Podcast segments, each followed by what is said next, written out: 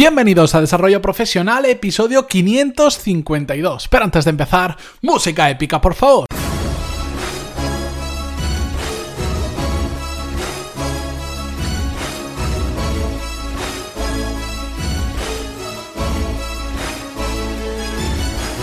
Muy buenos días a todos y bienvenidos un lunes más a Desarrollo Profesional, el podcast donde hablamos sobre todas las técnicas, habilidades, estrategias y trucos necesarios para mejorar cada día en nuestro trabajo.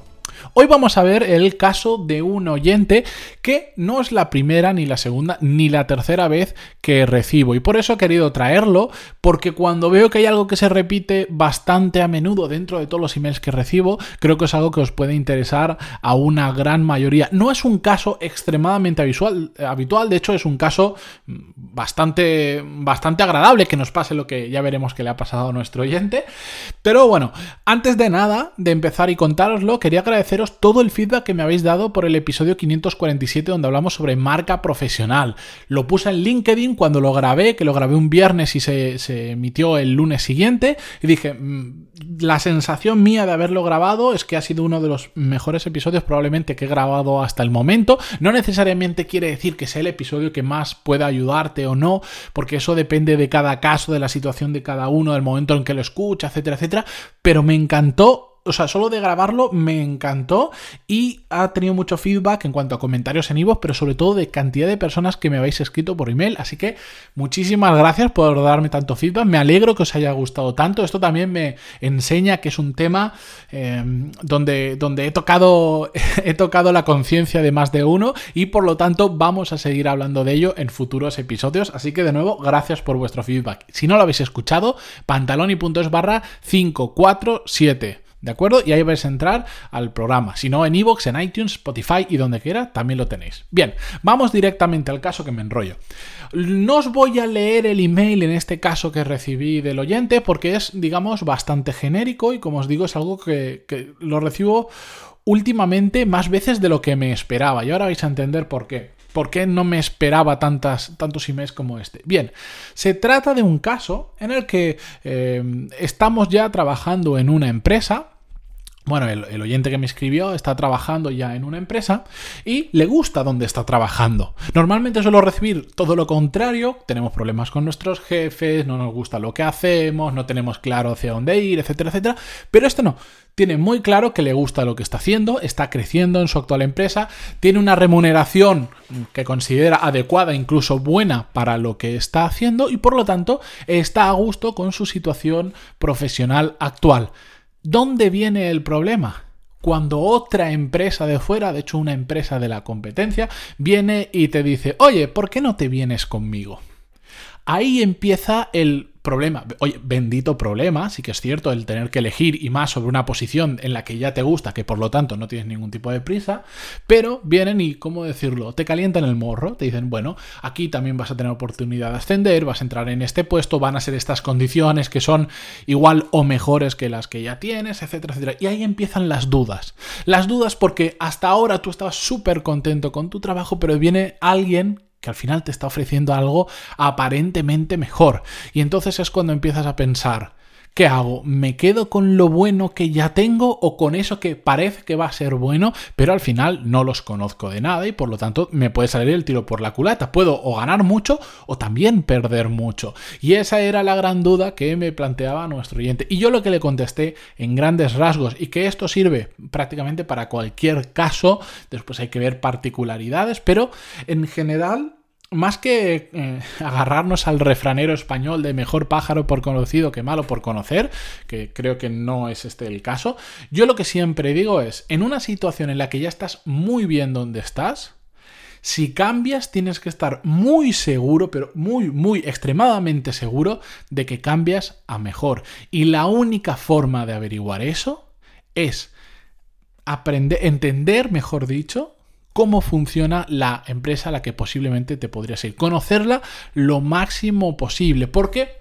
a veces eh, simplemente por atraernos a esa empresa pues nos lo pintan de una manera que después en la realidad es otra. Porque muchas veces en los procesos de selección evidentemente no vemos el 100% de la empresa, vemos pues a la persona que se, que se encarga de la selección, a determinados managers, al que sería nuestro jefe, pero a veces esa visión es un poco distorsionada de la realidad. Porque o no nos cuentan la realidad o porque nosotros no somos capaces de mm, cada vez que hacemos una entrevista, cada vez que vemos esa empresa, mirarlo todo con diferentes ojos. ¿Y aquí me a qué me refiero? Bueno, normalmente nosotros vamos a una entrevista los entrevistadores nos hacen un montón de preguntas, nosotros respondemos. Yo siempre digo, y en cualquiera de las situaciones, que una entrevista de trabajo tiene que haber preguntas por ambos lados, porque no solo ellos buscan que nosotros nos incorporemos a nuestra empresa, sino que nosotros nos buscamos incorporarnos en esa empresa. Es un las dos partes tienen que ganar. Y en un caso como este donde encima ya estás muy bien en tu trabajo, tiene que ser al revés.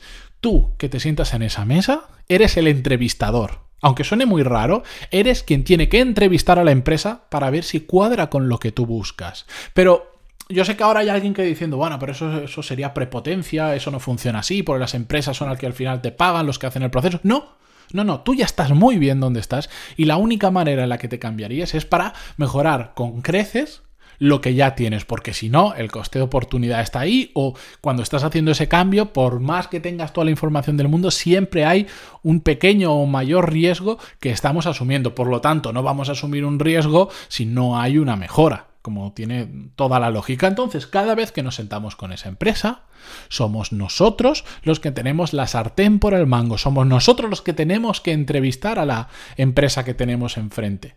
Y hay que creérselo. El problema es que normalmente no nos lo creemos. Vamos con el modo, el chip estándar de voy a una entrevista de trabajo, me siento y a ver qué me preguntan. No, no, no, no, no. Aquí se trata de ¿Cómo puedes a través de esas entrevistas conocer el máximo posible de esa empresa?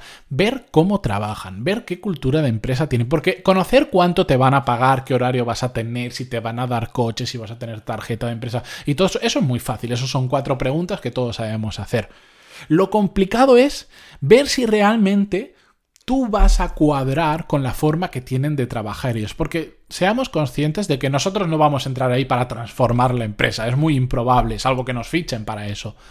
Vamos a entrar ahí y vamos a tener que adaptarnos mucho a cómo trabajan ellos. Entonces, si no nos gusta cómo trabajan ellos, si nos pone nerviosos, si lo que sea, si no cuadramos, vamos a estar dando un paso para atrás en nuestra carrera profesional. Por eso es súper importante. Yo recuerdo una entrevista de trabajo que después eh, de, la entrevista formal con la persona que llevaba la selección me dice, oye, yo te he hecho muchas preguntas, tú me has hecho algunas, dime, ¿qué, qué te gustaría eh, saber más de esta empresa?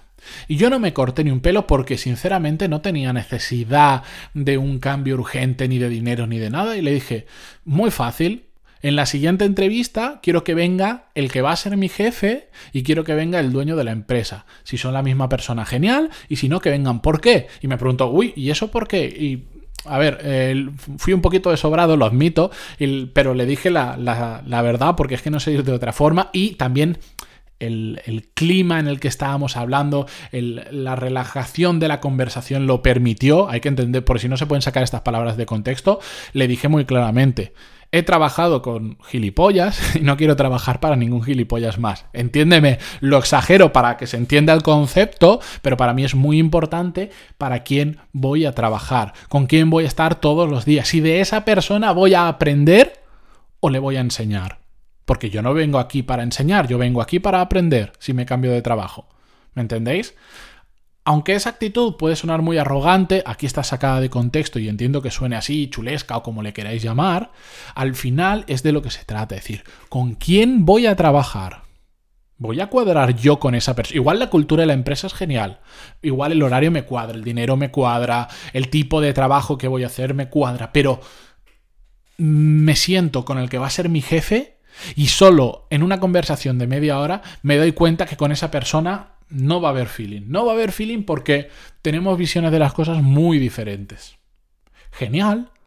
No es, que, no es que hayamos dejado pasar una oportunidad. De hecho, lo que hemos hecho ha sido no meternos en un lío.